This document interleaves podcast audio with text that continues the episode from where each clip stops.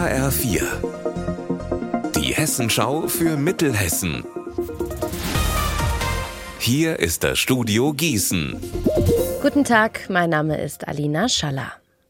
Ein Großaufgebot der Polizei ist gerade in Filmer im Kreis Limburg-Weilburg unterwegs.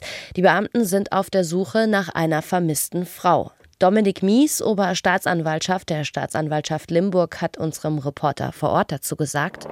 Wir haben in der Zwischenzeit Hinweise erlangt, aufgrund dessen wir davon ausgehen müssen, dass Rachel Müller möglicherweise nicht mehr am Leben ist und damit einhergehend einem nicht natürlichen Tod gestorben ist. Am heutigen Tage finden umfangreiche Suchmaßnahmen statt, von Filmer ausgehend in Richtung Limburg, Lahn abwärts.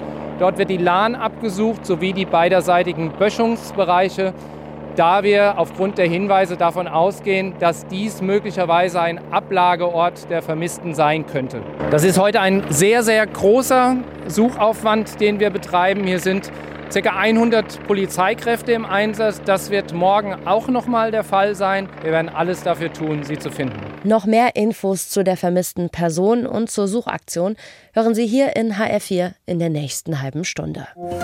Die Stadt Marburg verleiht heute zusammen mit der Humanistischen Union das Marburger Leuchtfeuer für soziale Bürgerrechte.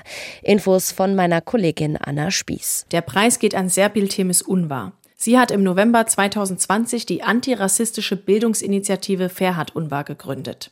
Ihr Sohn war eines der Opfer, die im Februar 2020 in Hanau von einem Rassisten ermordet wurden.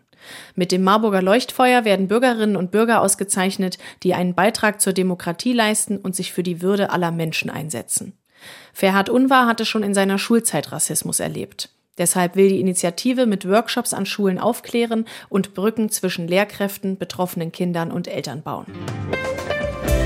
Unser Wetter in Mittelhessen. Heute bleibt es den ganzen Tag über bedeckt bei uns in Mittelhessen. Dazu haben wir in Mücke 22 und in Lich 24 Grad.